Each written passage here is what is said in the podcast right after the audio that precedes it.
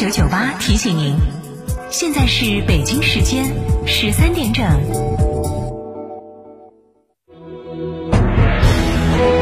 成都的声音，FM 九九点八，成都电台新闻广播。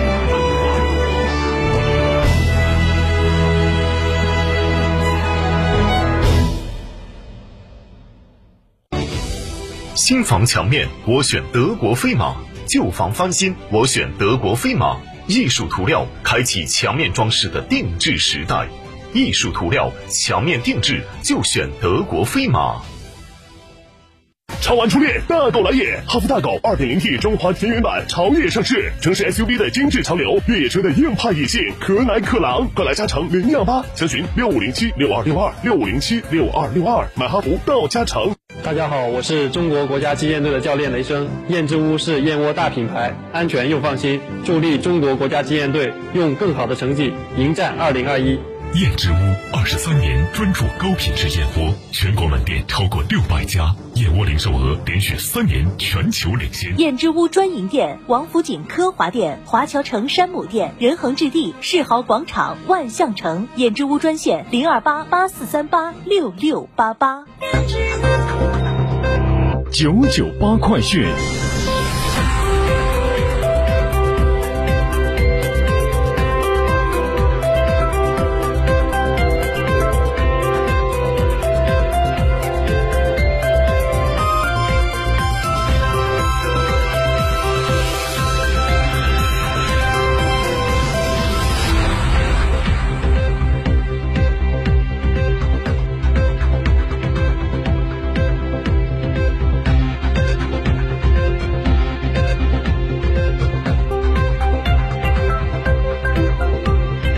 各位听众，大家下午好，现在是北京时间的十三点零二分，我是浩明，为您播报新闻。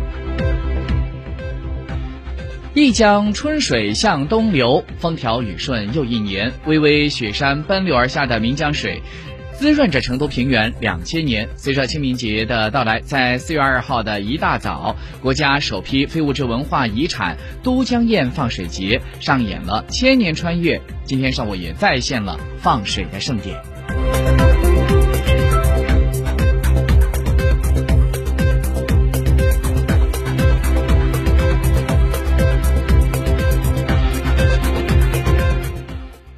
在昨天的上午八点钟，成都市新都区著名的地标蜀龙大道转盘节点改造项目的主道形成了通车条件，比原计划形成的通车时间是有所提前。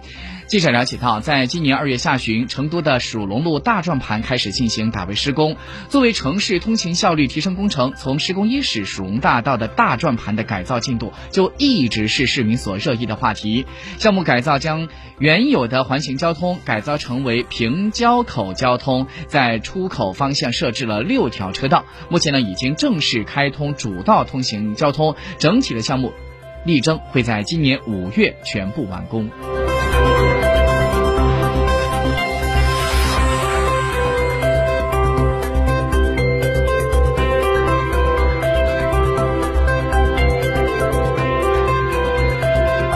接下来，我们再把视线转到国内方面，关注最新的资讯。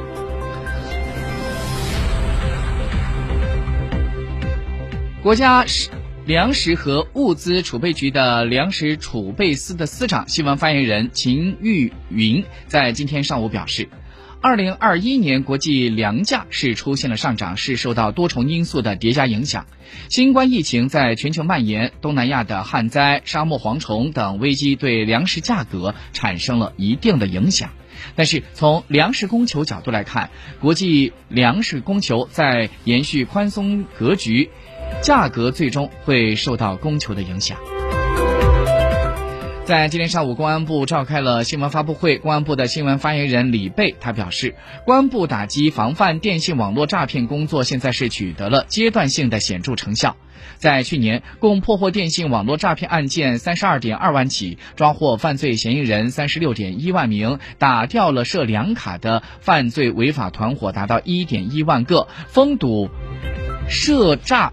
域名、网址达到一百六十万个，劝阻八百七十万名的人民群众是免于被骗，挽回的经济损失在一千八百七十六亿元。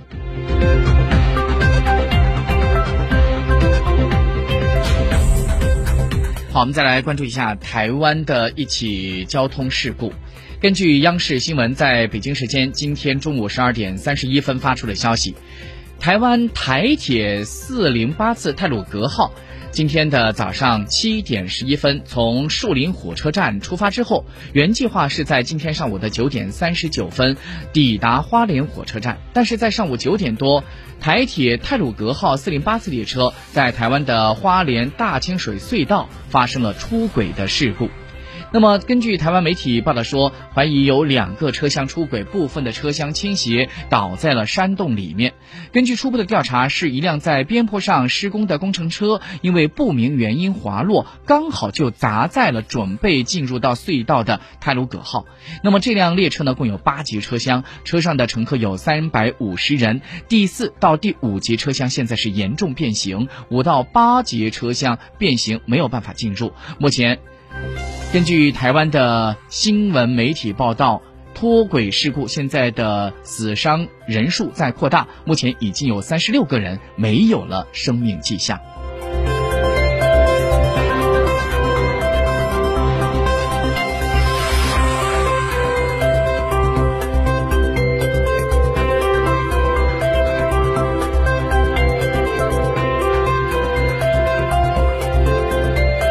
接下来，我们再把视线转到国际方面。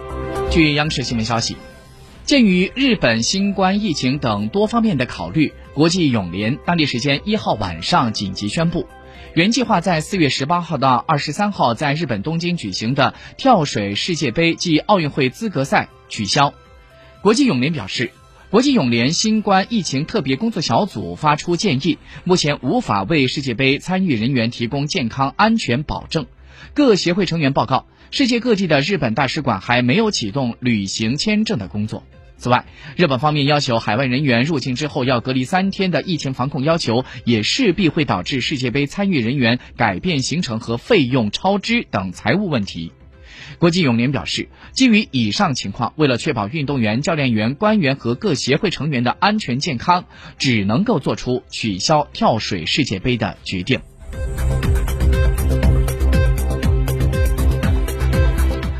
据人民日报海外网消息，最近，美国哈佛大学在其网页上更新了一则反对亚裔种族歧视的信息。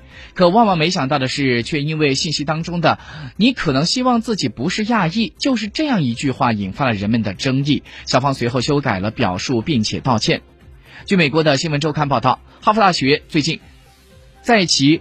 反亚裔种族歧视资源的网页上更新了一条与反对亚裔种族歧视相关的信息。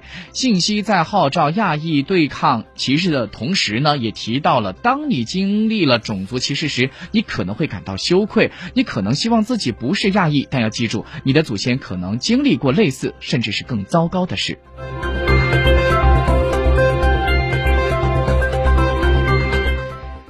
日本多家媒体在今天中午报道，原定在四月九号与美国首都华盛顿举行的日美首脑会谈，将会延期一周到四月十六号来进行，而双方正在对日程做最后的协调。